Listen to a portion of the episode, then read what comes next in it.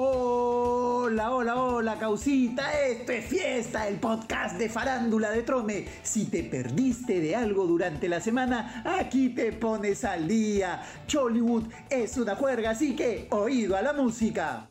Ay, cada espécimen en Chollywood que ya ni vergüenza ajena nos da enterarnos de las cosas que hacen.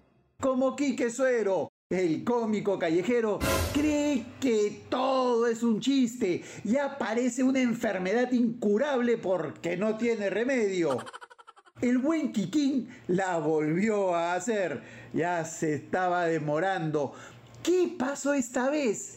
Pues Magali Medina cuando no la urraca, invitó a este angelito junto a su actual pareja, la bailarina Vicky Torero, para hablar de un tema judicial que tiene con Geraldine Quesada. Todo iba bien para Quique. Vicky lo respaldaba y sacaba cara por él durante la entrevista, lo defendía y mientras él decía que había cambiado, Magali le sacó unas imágenes grabadas en Tacna en las que el chistoso Quique aparece tocando la puerta de un hotel para que lo dejen entrar junto a una señorita que lo abraza mientras él la agarra de la cintura. ¿Ves? con... ¡No! Ay, ay, ay, el mismo mujeriego de siempre, el de la catedral y sus capillas, no pues. Además, en el videíto se le notaba con cierta dificultad para mantener el equilibrio. Obviamente, frente a la evidente tramposería del cómico, Vicky Torero empezó a transformarse y le pidió explicaciones a Quique, mientras él, como si estuviera contando un mal chiste, le decía a Magali que no sea cizañera y negaba todo lo que el Perú estaba viendo. ¡No te pases! Ponle las imágenes otra vez. Magali, Ponle esas vamos imágenes. al tema de mis hijas. No, no, no disimules. No, ahora aclárame, Ahora ¿quién es ella? eso. ¿Con quién te estás besuqueando A ver, en la dime, de dime, un dime hotel? quién es ella. Ese es mi saco y estabas conmigo. Yo estaba en la casa cuidando a tu hijo. ¿Quién es ella? Dime. La cereza del pastel fue ver cómo la chica y Quique se daban un beso, sí, un chape, y todos éramos testigos de la vergüenza que hacía pasar a su pareja en el set de la urraca.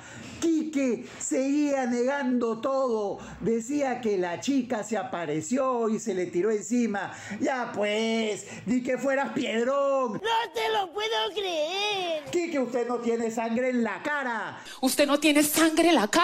¡Qué cinismo! ¡Qué coraje para negar lo innegable! Y a pesar que su pareja Vicky le pedía que le diga la verdad, nada lo hacía recapacitar. Quique moría en sus trece, negando hasta llegar a la fiscalía. ¿Sí te acuerdas quién es? Y jura Magali. por Dios, jura por Dios acá que no es n- con ninguna chica con la que has estado. Jura por Dios, sino que te metan preso. Te lo- mira que- pero Si prometo. no, que te metan preso. Pero mira que están- Jura por No, Dios. no por eso. No, no prometas, di jura Ya, por Dios. listo. Jura por Dios. Te lo juro. Por Pero- Dios. Por Dios. Pero Por la vida de tus tres hijas y tu vida. Punto. Que no, no es nadie. Amor, se me acerca y me abraza. ¿qué- Algunos dirán, ¡qué maestro!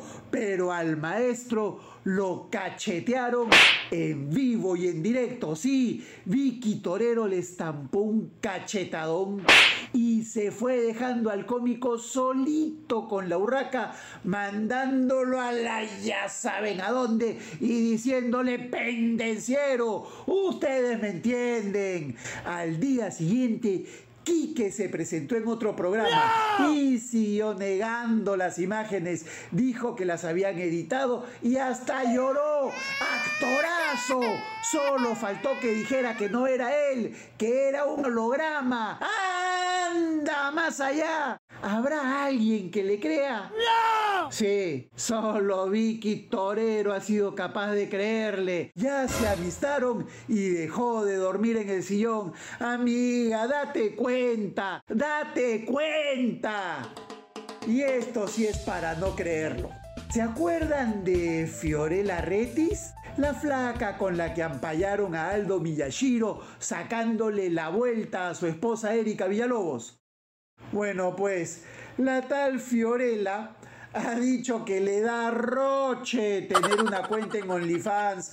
No te pases. ¿Cómo va a decir que es rochosa, pero que no se le nota? No, pues. O sea, después que todo el Perú, balnearios y pueblos jóvenes la vieron chapando con el chino en el DEPA de Oscar del Portal. ¡Me muero! Sin importarle que el pata es casado. Nos sale con el cuentazo que es rochosa. ¡Que me haga cosquillas! Y aprovechando que esta semana se presenta Daddy Yankee, no deje de leer la crónica sobre la primera entrevista que un medio peruano le hizo al Cangri. Eso, a ella le gusta la gasolina. Fue en Nueva York en el año 2006, semanas antes del primer concierto que diera en nuestro país. Trome llegó hasta la Gran Manzana para conversar en exclusiva con el Big Boss. La historia de ese encuentro la puedes leer en trome.p. ¡No te la pierdas! Y así terminamos esta semana que ha estado más movida que maraca de brujo. Ya lo sabes, esto es fiesta, el podcast de farándula de Trome. No hay más. Chau, chau.